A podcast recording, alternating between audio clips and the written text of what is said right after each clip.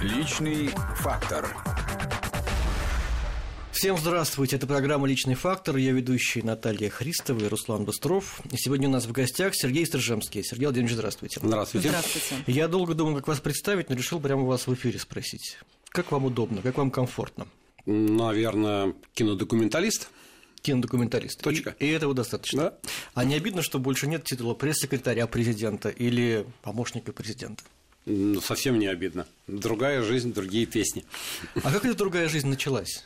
Вы помните тот день, когда вас уволили с должности пресс-секретаря, потому что там был э, конфликт, ну, можно сказать, между башнями Кремля из-за кандидатуры будущего премьера? Вы помните этот день? Ну, это что-то вы далеко ушли, потому что я, конечно, помню все эти дни. Был другой день, когда я сам ушел оттуда, в 2008 году. Вот. Это уже э, когда избрали Медведева. Да? Когда избрали да. Медведева. Совершенно верно, да. И сразу же уехал на- в Африку. В Зимбабве. Вот. А если пом- вспоминать 98 год, то я, и, конечно, первый день я не помню, это было, по-моему, 13 сентября 98 года, когда действительно я э, покинул э, команду Бориса Николаевича. Но помню точно, что через несколько дней я уехал тоже в Африку. Я А уехал- вас лично я- я- Ельцин увольнял? Он вас я, вызвал? уе- я уехал в, на, в Намибию. Так. так что, видите, ходы одни и те же. Потом, правда, вернулись ненадолго. Ну, Куда? э, вы уже по- потом работали в Кремле еще помощником Путина. Ну, как ненадолго, 8 лет. Ну, да. Так Это два срока президента То есть Путина. можете еще вернуться, получается. Ну, никогда не говори никогда, но я думаю, что вряд ли уже ну, в третий раз в ту же самую реку удастся вступить. Ну ладно, так вот в тот день вас уволил лично Ельцин. Ну, конечно, он подписывал э, указы об увольнении или назначении, да. Ну, потом, прямо скажем, очень было приятно услышать, как он извинялся за то, что он меня уволил. А он вам в глаза сказал это? Да, конечно, даже при, при людях. Да, он сказал, что он себя очень плохо чувствовал тогда. И, вы- и и есть ли у вас что-нибудь, Сергей Владимирович, на сердце против меня? Я говорю, «Э, Борис Николаевич, я бы никогда не пришел бы на презентацию его мемуаров, если у меня хоть что-то было бы на сердце против вас. Он уже не был президентом, да? Он не был президентом, да, и была книга, тогда только что вышедшая его воспоминаний, и я был среди тех, кто приглашен был на ее запуск. и на И вы общались с Ельцином до последних дней? практически до э, самой его кончины, где-то они с Наиной Осиной были у нас дома, по-моему, за неделю до его смерти. Это очень такие хорошие теплые отношения Да, в общем, никогда у меня не было никаких э, даже мыслей о том, чтобы ну, скажем, упрекать и так далее. Президент, в конце концов, это дело такое политическое. Я знал, какие были обстоятельства, я знал причины, почему это произошло. И в данном случае, если уж было обижаться, то э, вообще точно не на него. А можно было бы обижаться, прежде всего, на, на самого себя. Вот, я бы так сказал. В конце 90-х вы были вот невероятно популярным человеком.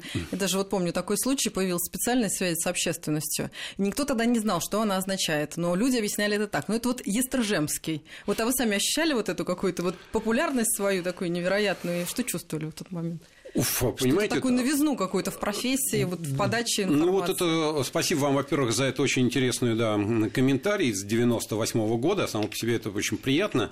Но работа э, пресс-секретарем, я был не только пресс-секретарь, а замглавы администрации, отвечавший за международную политику, и поэтому готовил еще международные встречи э, Ельцина. То есть это была двойная нагрузка. Это было абсолютно в нове для администрации президента, и больше ни один человек в этой ситуации не был. Вот. И работы было столько, что вот задумываться о том, там, популярен, не популярен, вот честно могу сказать, что вот даже и мысли об этом не было. То есть я чувствовал твою огромную востребованность. Востребованность. И мне нужно было делить свое время между международными вопросами и э, работой с общественностью, работой с журналистами. И тут вопрос был в том, что как организовать свой день, чтобы из дви- 24 часов сделать хотя бы 36. Вот я думаю, это было А работа в чем конкретно заключалась? Ну, можете хотя бы несколько направлений, чтобы мы понимали, что делает пресс-секретарь президента? Пф, Ну, я, естественно, опираюсь на свой опыт, Да, потому конечно. что времена идут, появляется интернет, например, да, поэтому Ну я думаю, уже сейчас- упрощается, в то же время Да, и усложняется. упро- усложняется, упрощается, совершенно другие формы связи есть и так далее. А, У нас было несколько направлений. У нас было, естественно, нап- направление обслуживающее, самое главное, Борис Николаевич. Было, было управление пресс-службы, которое возглавлял Алексей Громов. Вот, и мы готовили все эм, общественные, так скажем, выходы президента. Президента, угу. да, то есть все от начала до конца, вот, э, прописывали с протоколом и так далее. Ну, ну это спичрайтер, скорее. Нет, это спич... работа спичрайтеров, да. да, но это тоже проходило в какой-то степени тоже через нас эти материалы, через мои руки. Вот мы готовили, то есть продумали сценарий появления президента на публике каждый раз, когда он появлялся, да. Естественно, общение с прессой, э, естественно, подготовка аналитических и оперативных материалов ежедневно. Это информационное агентство, эм, здесь телевидение. Здесь я поставлю акцент, поскольку когда вы становились у руля, же условие было, что будут не только позитивные материалы Ельцина, но и негативные. Да, конечно, это было одно из основных пожеланий. Я не мог, не мог ставить условия президенту, поэтому я высказал пожелание, получил на него добро. То есть мы давали все, что считали необходимым. От э, комплементарных, таких материалов было мало, до э, самых критических. И Ельцин как реагировал на критические? Э, он реагировал, в принципе, за те годы, что я у него работал с ним, 96-98 э, э, годы, он реагировал с пониманием, даже я сказал, он с достоинством, э, стоически принимал вот эти критические удары, и за э, этот период был только один раз, когда он мне сказал, что, ну что же, вот, типа, видимо, была очень большая концентрация критики, угу. потому что там материалы были разные, включая даже совершенно, на мой взгляд, мерзопакостную газету «Завтра», но тем не менее она была там тоже, вот он ее подержал так в руках, вот эту подборку материалов и сказал, ну что же вы, ну с журналистами же надо работать, как прочитаю утром вот это ваше все настроение портится. Мы говорим, Борис Николаевич, конечно, журналистам надо работать. Ну что и делаем, но недостатков много, будем работать лучше. Самое смешное был выход из этой ситуации, потому что на следующее утро, видимо, мы, естественно, за сутки ничего мы не изменили, поскольку это невозможно. И э, на утро, видимо, вот этот э, на фоне предыдущего дня, вот этот мониторинг э, материалов прессы был более благоприятный для него. И он мне по телефону звонит, говорит, Тут вот уже я лучше. прочитал, говорит, ну, работать, когда хотите же можете. Мы говорим, да, спасибо за высокую оценку. И еще одно направление вашей работы – это озвучивание позиции Ельцина, то есть выступать от его лица. Вот расскажите о случае, когда вы были категорически не согласны с позицией Ельцина, но вам приходилось ее озвучивать. Э, могу сказать, выразить наоборот, когда он оказался категорически не, не согласен с моей позицией. Как это так? Вы же его выражали позицию. Не да, но э, просто разные ситуации. Я э, могу сказать так, что э, вот таких ситуаций, когда бы я категорически был не согласен с позицией Ельцина, у меня не было, к счастью, для пресс-секретаря. А это гибкость ну, да, такая? Это, это не что? вопрос гибкости, это вопрос того, что мы смотрели в одну сторону. Угу. То есть это огромное счастье для пресс-секретаря, потому что если это становится регулярной проблемой, то вы просто у вас начинается раздвоение личности. И как в этой ситуации работать, я, честно говоря, не знаю. Вот. И у меня не было такой ни разу ситуации. Ну, была очень смешная ситуация, но в профессиональном плане просто это интересно рассказать.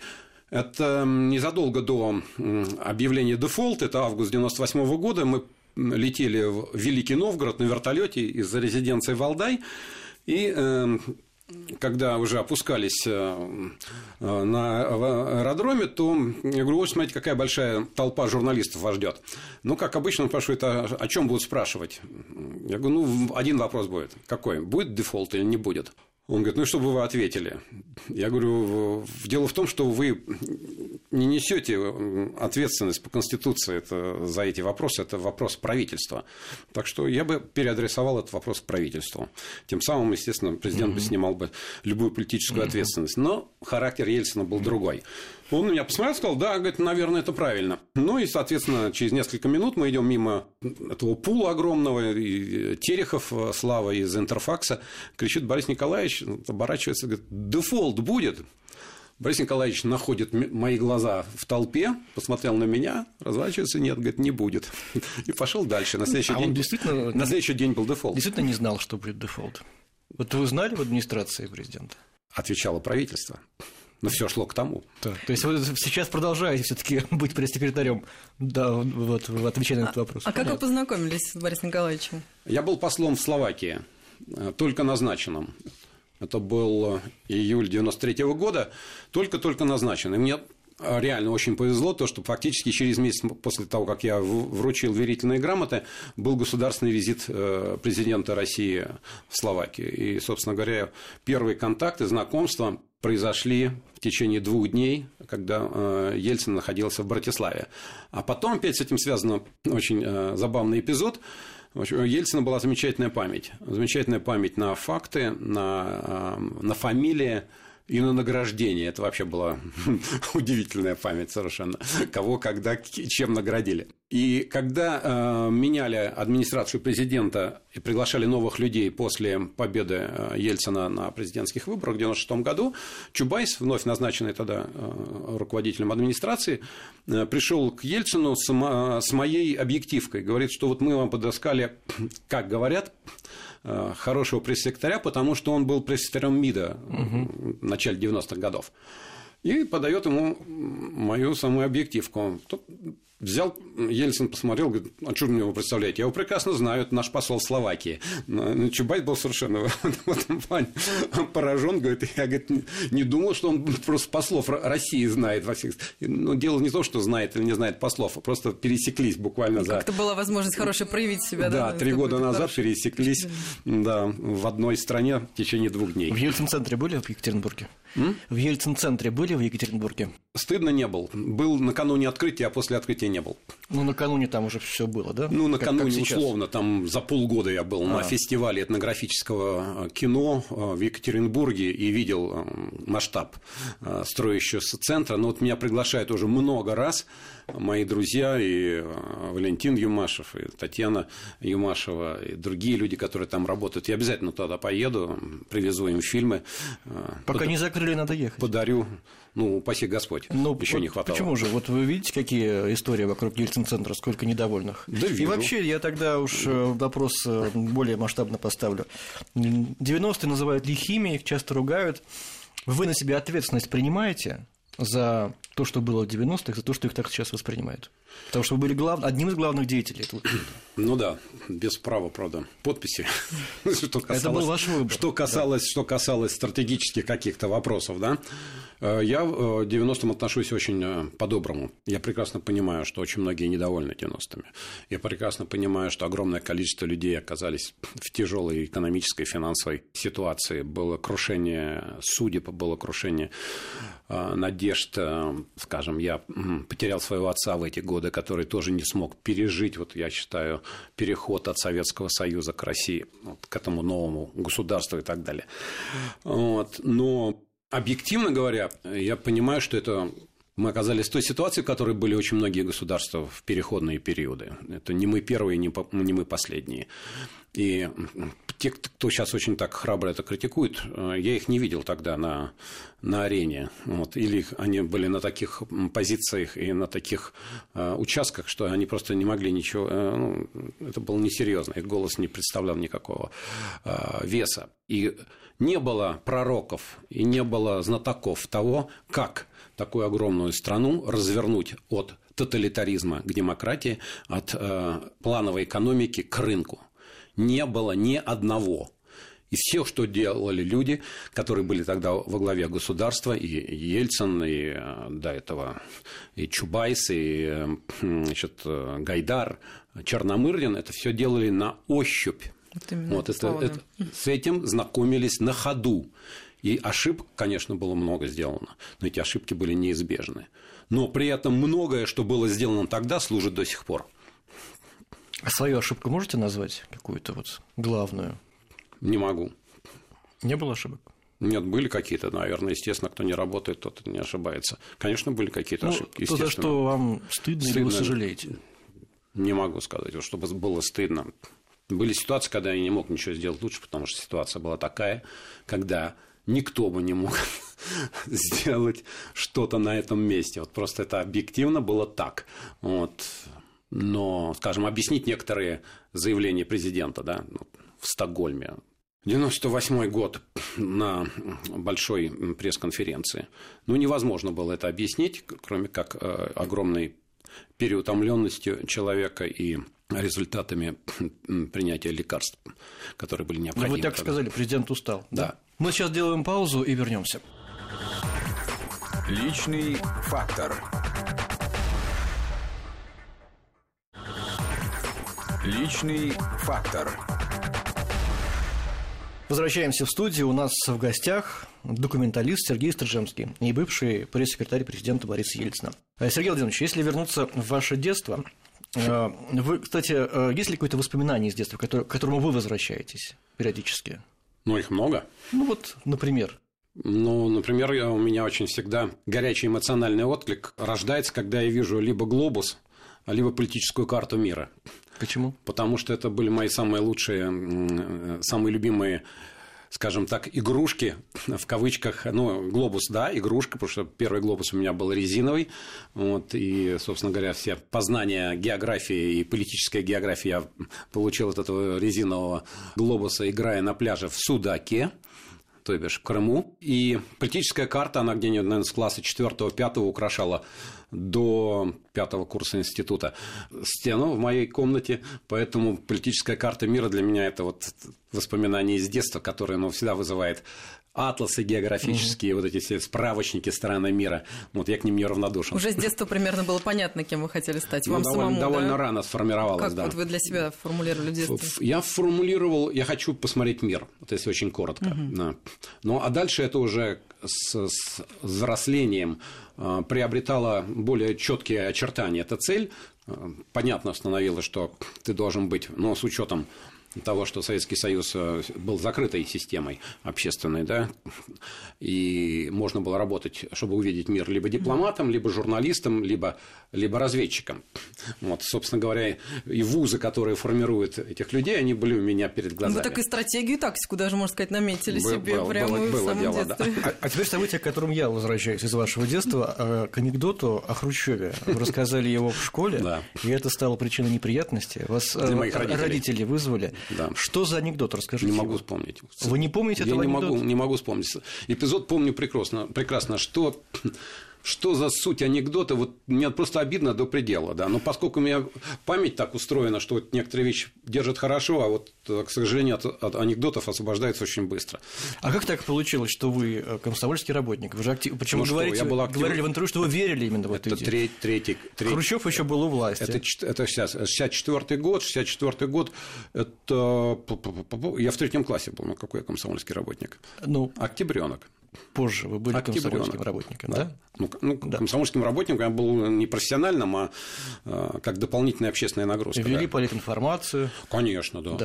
Да. И, а что здесь тогда случилось? Вот вы рассказали анекдот про Хрущева, вы не понимали, что... Ну, третий класс, вы Не посчитайте, просто сколько, не сколько, понимаю. сколько лет. Это, ну, Такая детская просто девять- непосредственность, девять- да. девять- десять Искренность. минут, Но наверное, все-таки да. это было предвестником, поскольку потом вы начали... Предвестником. Предвестником того. Диссидентство. Ну, в общем, да. Нет, а что? Ну, вот я сейчас смотрю и перекладываю ситуацию на, скажем, мою дочь, э, ей 10 лет. Но ну, расскажи какие-то анекдоты, мы там расскажем, какие-то детские анекдоты, ну да, конечно, это им смешно. Но анекдот, скажем, политический, но она точно не, в тему не въедет, как говорится, да. Поэтому что-то там я услышал от мальчишек, мне показалось забавно, видимо. Вот, э, наверное, анекдот был не шибко интеллектуальный, скажем так. Вот, я это пересказал какому-то другому своему товарищу. Товарищ э, взболтнул родителям, родителям взболтнули там в школе и пошло-поехало. Но я говорю, цепочка. причем предвестником, вы сами рассказали в интервью, как однажды зашли в комнату, где отец слышал, слушал вражеские голоса, и, в общем, отец сразу же выключил радиоприемник. Потом вы имели доступ к госхрану, где были, была литература недоступная всем, там Да. зарубежные газеты и так далее. Спецхрана. И это, да, спецхран, и это заставило вас сомневаться, усомниться во многом. Да. Я поним, на вашем примере понимаю, как человек из убежденного сторонника коммунистической идеи, может быть, тоталитарного государства, я не знаю, были ли вы сторонником именно этой модели. Я не был, я не понимал, то, что ну, надо Ну все да. зависеть опять от возраста, что такое даже тоталитаризм, потому что у нас такого, такой тер- терминологии-то, наверное, не Ну, было. хорошо, в учебниках этого не На было. вашем точно. примере я понимаю, как эта трансформация происходит. Вы можете объяснить, как происходит обратная трансформация, которую сейчас я наблюдаю часто в жизни? Ой, для меня это фантастический совершенно феномен. Я тоже над этим бьюсь, и почему я вижу просто энное количество людей, которые были э, ну, просто записными э, ура-демократами, которые сегодня у нас склоняются к, ну, по крайней мере, к, к сторонникам авторитарного авторитаризма или просвещенного авторитаризма, можно по-разному называть. Я не понимаю, честно говоря, вот это, то есть склонность вот менять так, с такой легкостью пиджаки, вот, ну, я это категорически не принимаю. То есть вы мне в этом не поможете разобраться. Ну, хорошо, я буду сам тогда думать. Ищите кого-то другого. Вы, как вы э, сменили пиджак на, ну что, вот вы в чем путешествуете по Африке? Вот мало кто рискует это... вообще так изменить свою как... жизнь. Вот, вот как, вот так действительно ну, объяснить? Как? Ну, посчитал, что 30 лет э, службы государству э, достаточно. Ну, вот. Но это вы воспринимаете как, как дауншифтинг это или что для вас это было? Ну, конечно, модное слово, но да. это просто уход в другую, в другую жизнь, в другую реальность. Просто я захотел, пока у меня есть силы, пока у меня есть э, азарт, горение и желание попробовать себя в другом. Вот. И у меня не было никаких гарантий, ни одной гарантии, что это получится. И я даже просто удивляюсь. Вот сейчас думаю, мама мия, вот все-таки еще был порох в пороховницах для того, чтобы действительно э, из Кремля перейти в Э, костру вместе с бушменами и с пигмеями. Да, действительно, крутое изменение ситуации, но тем не менее опыт удался на данный момент. Ну, как это было, решение было принято? Решение было принято, ну, решение такое, которое созревало очень долго.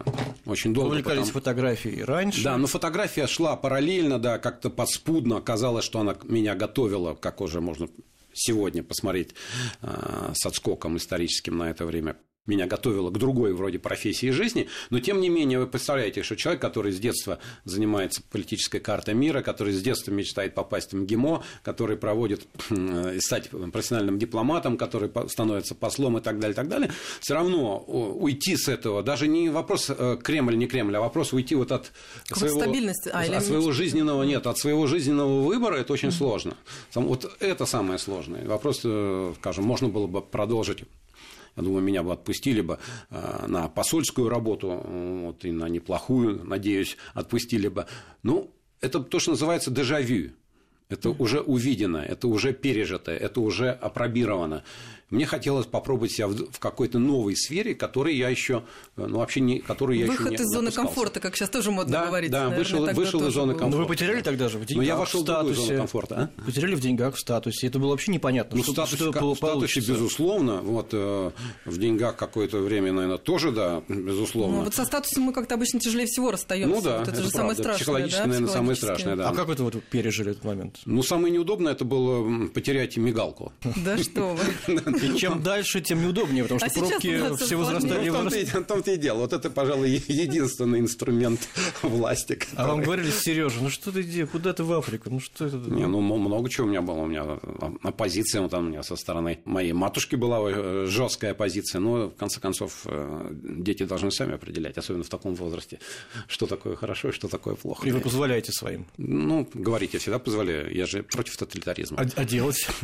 Теперь только пока говорить. Нет, я своим детям позволяю, старшим детям позволяю делать тот выбор, который они сами сделали. Вот у меня старший сын, да, закончив МГИМО, до сих пор а, является диджеем. Вот ваша свободная натура, наверное, передалась. Наверное. Так вот, куда, в какую страну вы поехали потом, после того, как вас уволили с поста пресс-секретаря президента? Это 98 год? Да, 98. 98 год я уехал в Намибию. в Намибии? И что вы там делали? Охотился. А на кого? Ну, сейчас я не могу точно сказать, но на, афри- на африканскую э, дичь. Вот вы занимаетесь трофейной охотой. Это что такое? О, ну это очень большой разговор, эфира не хватит. Трофейная охота – это охота не мясная, не, не чтоб- не браконьер- чтобы съесть. не браконьерство и не любительская. Это охота за большими рогами, за большими бивнями, если говорить о слонах, да, за крупными экземплярами, прежде всего, самцов, которые вышли из репродуктивного возраста. Это дорогостоящее удовольствие, за это люди платят деньги, и огромное количество этих денег идет, огромная часть этих денег идет на сохранение дикой природы. Трофейная охота на сегодняшний день является одним из главных и наиболее эффективных регуляторов сохранения дикой природы в мире. Вот. Там, где понимают, что такое трофейная охота. Далеко не везде Ну понимают. да, вы приводили цифру, что там, где охота запрещена, наоборот, популяция уменьшается и значительно. Ну, это просто кондиция non. Это условие, которое просто везде прописано просто закон жизни. А почему нет, именно нет, нет охоты, не, э, идет уничтожение зверя. Это почему происходит... именно такой вид... Ой, извините, да. Да, пожалуйста. Почему именно такой вид охоты вы выбрали вот, для себя? Потому что он единственный правильный вид охоты. Угу. Это единственный вид охоты, который позволяет сохранять э, популяцию зверей, более того, увеличивать ее. Какой у вас трофей самый необычный? Самый их, дорогой, может быть? Их много. Их много, потому что это все связано с э, эмоциями. Это все связано с опытом, с преодолением mm-hmm. себя. Ну вот, например, э, в сентябре этого года я две недели провел в горах провинции Альберта, это Канада в поисках э, одного, вам особенности трофейной охоты, э, в поисках одного барана. Э, я спал в палатке под дождем и снегом. Я ел два раза в день. Я потерял 7 килограмм за две недели. Я каждый день был в седле от двух до девяти часов. И я не взял барана, потому что мы не нашли ни одного правильного, легального барана. Все, что мы видели, были молодые самцы, которых мы не стреляем. Еще Это одна... интересно, давайте прервемся. Еще да. одна пауза, вернемся. Личный фактор.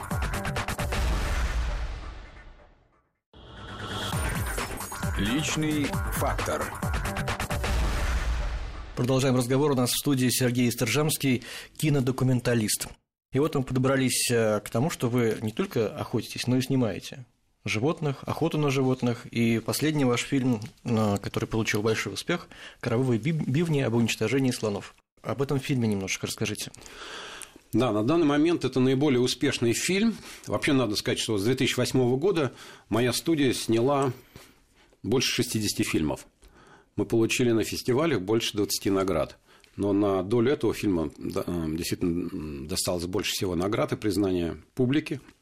Мы получили второго «Золотого орла» э, как лучший документальный фильм года. И, ну, наверное, смею надеяться, что это, в общем, за те труды нам воздалось, потому что трудов было много. Мы снимали три года в 30 странах мира. Со мной работали 30 э, операторов. Э, бюджет фильма был больше миллиона долларов. Э, у нас было 265 съемочных дней. Вот можно себе представить, это что, это, что это за работа. Вот.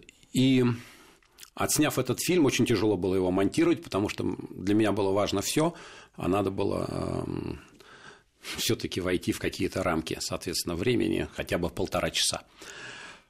И на основе тех материалов, что мы отсняли, мы сейчас еще сделаем э, три фильма. То есть они сейчас в работе идут. Но браконьерство тема закрыта, для нас, по крайней мере. Мы высказали все, что мы считали необходимым сказать. Э, фильм был настолько э, оказал настолько серьезное на меня воздействие, что только недавно, это уже прошло ну, фактически два года, как я его отснял, я стал э, от него отходить. Хотя в промежуток я снял еще один фильм после него, это «Тигры и люди», о сохранении амурского тигра в России – ну, вот, э, так что вот перепахал он меня, этот фильм, и действительно очень, очень э, тяжело было даже выходить из-под его влияния. Вы говорили о том, что фильм не показывали по телевидению, поскольку там опасались негативного влияния Китая негативного. Да? Как все-таки удалось сделать так, что он попал в эфир? Ну, хвала, слава и хвала моему очень любимому э, каналу «Моя планета», э, по которому современный канал, канал э, вот, новаторский для российского телепространства. Канал, по-моему, по качеству материалов вполне мирового уровня. И многие мои фильмы, если не все, прошли, ну, почти все на этом канале то, что они взяли, я считаю, это говорит прежде всего о их не только хорошем кинематографическом вкусе, но и о том, что они политически ответственные люди. Так что спасибо моей а планете. А в прокате ваши фильмы уже были какие-то? Ну, на кинофестивале, на Ардокфесте был на, фильм? На, на, на многих фестивалях, да, он был. Мы, собственно говоря, мы победили не этот в Нью-Йорке. Не, Нью-Йорк, нет, Нью-Йорк, Монреаль, эм, Московский кинофестиваль, мне даже трудно сейчас все кинофестивали э, вспомнить. Нет, были случаи, когда, естественно, отказывали нам Ну, мы так довольно нахально послали, например, на международный фестиваль в Гонконге, в Шанхае. Но, естественно, они не возьмут этот фильм. Зачем? Что они ответили, кстати? Но я в Гонконге, конечно, удивился, что до такой степени они уже под пятой Китая, что они не могут себе позволить эм, показывать такие фильмы, которые критикуют э, Китай. Ну, Шанхай-то, естественно. Поэтому есть э, фестивали. А в Риме, в Риме мы две награды получили за этот, за этот фильм. Но есть э, фестивали, которые боятся политического, политических скандалов, политического фактора и отказывались от этого фильма. Сейчас что снимаете? Э, ну, на данный момент мы, вот как бы выходя из, вот из этой эпопеи со, со слонами, мы мы готовим фильм о мамонтовой лихорадке в Якутии и в, в, вообще в Сибири. А что это такое мамонтная? Мамонтовая лихорадка – то, что в недрах России покоятся миллионы мамонтов. Угу. И сохраняется еще большое количество мамонтовой, мамонтовых бивней. И люди стараются искать э, хотя бы мамонтовую щепу, щепа этих бивней, либо бивни, и короткое, скажем, якутское или чукотское лето они проводят за тем, что в поисках вот этой, э, этого материала, который потом надеются сбыть в Китай. Вот. Это, в общем, есть там вопросы, темы, проблемы, о которых стоит поговорить. А как вы планируете вообще свою жизнь, вот сейчас, будучи сам себе режиссером, да, так сказать, вот на год вы расписываете, там, на месяц или вот как-то... Да, нет, месяц вы... это вообще ничто. Вот, в принципе, но сейчас уже есть вещи, которые расписаны на 2019 год, да. Так что обычно, обычно вот фильм еще один большой закладываем сейчас о трофейной охоте как раз, но не об охоте как о процессе, а, а об охоте ее отдачи социальной, экологической, экономической, финансовой. А вам не угрожали с этими фильмами никогда?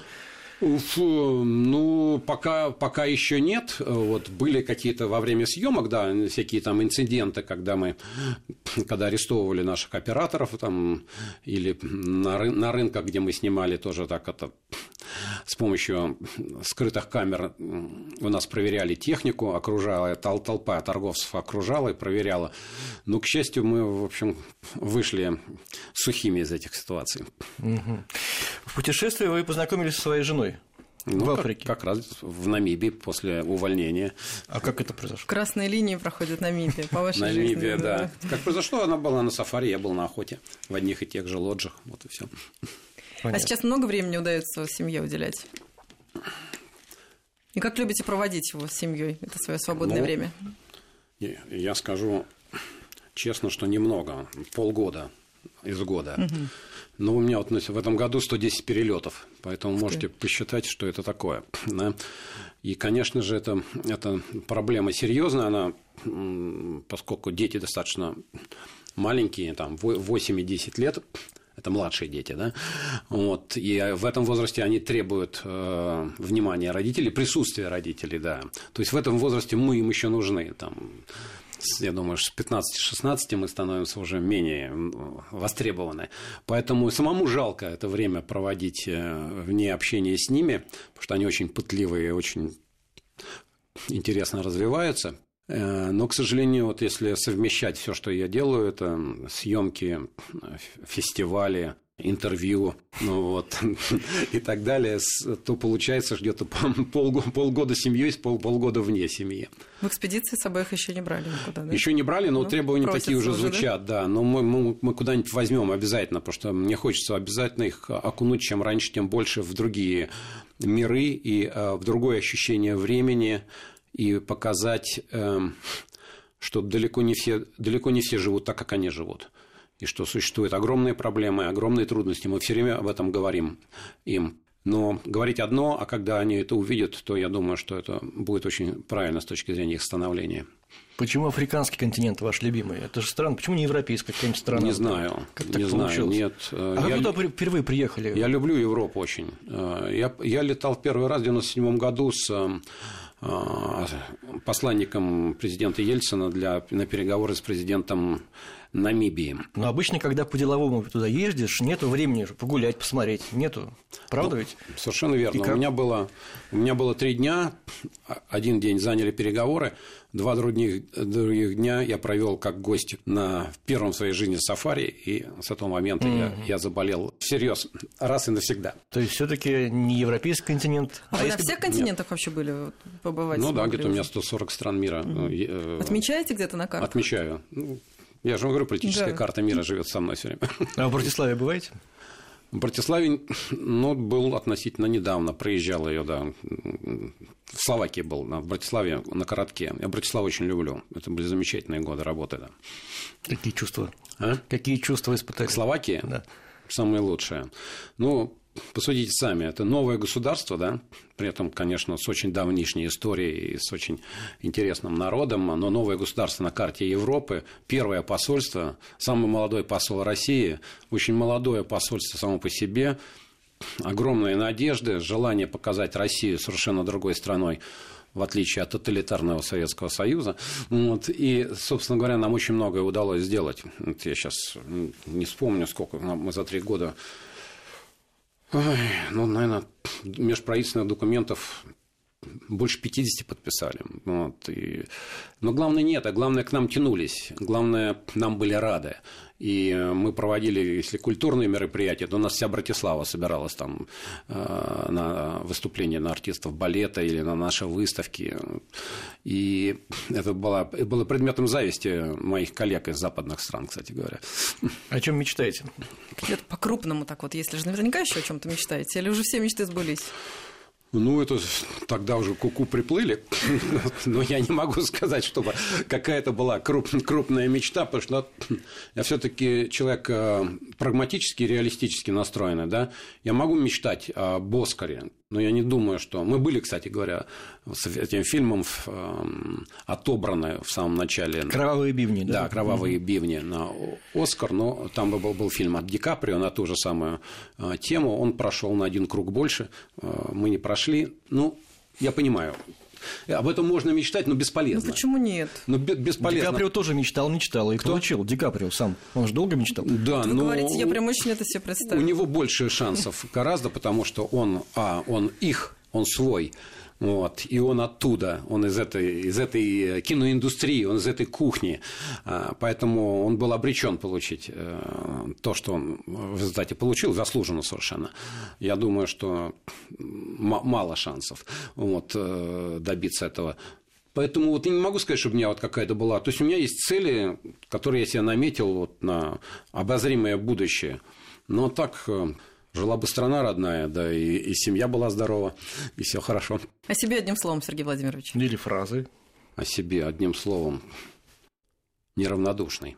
Спасибо вам большое. У нас в гостях был великолепный Сергей Строжемский. Спасибо Программу большое. провели Руслан Быстров и Наталья Христова.